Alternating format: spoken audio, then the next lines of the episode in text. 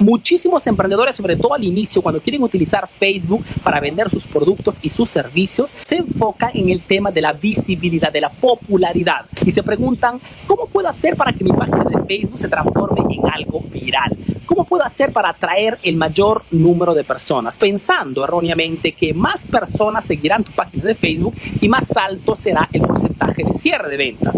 Y siguiendo este objetivo un poquito loco, hacen una serie de acciones que no tienen nada ver con el marketing. Por ejemplo, inician a pedir amistades a todo el mundo, inician a molestar amigos, conocidos y familiares tratando de invitarlos a que pongan un me gusta a la página de Facebook. Entran en grupos privados tratando de jalar un poco de gente. Suben cualquier tipo de videos virales tratando de atraer la atención de algunas personas. Y al final, después de algunos meses, después de haber invertido y gastado tiempo y sobre todo energías, se dan cuenta que esos falsos seguidores al final no interactúan y mucho menos compran. ¿Por qué?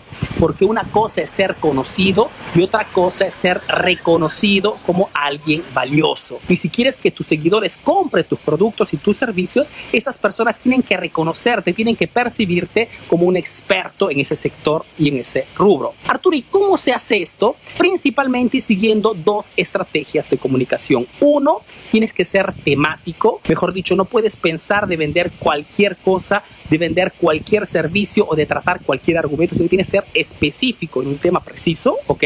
Porque las personas adoran, se encariñan rápidamente con temas, mejor dicho, con páginas temáticas. Y segundo, tienes que ser específico, mejor dicho, tienes que dirigirte a un nicho, a un grupo de personas específicas. No puedes hablarle a todo el mundo. El, digamos, el tratar de ser todo y para todos en las redes sociales no funciona. Si quieres vender, ¿ok?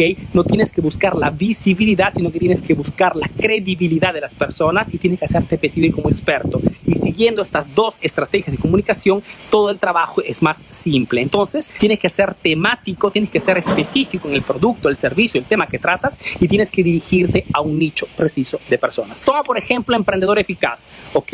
Nuestro, nuestro tema específico, ¿cuál es? Es el marketing. ¿Y cuál es nuestro nicho? Son emprendedores. Entonces, marketing para emprendedores. Y esta, esta precisión hace que las personas se recuerden fácilmente de nuestra página y sobre todo las personas que hacen parte de ese nicho se sientan privilegiadas. ¿Ok? ¿Por qué? Porque hay una página que se dirige solamente a esta tipología de personas. Entonces, analiza tu estrategia de comunicación en las redes sociales y si tienes que corregir algo, pues hazlo lo más antes posible. El todo y para todos, te repito, en las redes sociales no funciona. Yo espero que este tip de marketing y comunicación te sea útil. Te mando un fuerte abrazo. Si te gustó, pues ponle un like a este contenido. Si te encantó, compártelo. Y si ya me conoces, ya me sigues, pues nos vemos en el próximo video. Fuerte abrazo. Bye bye.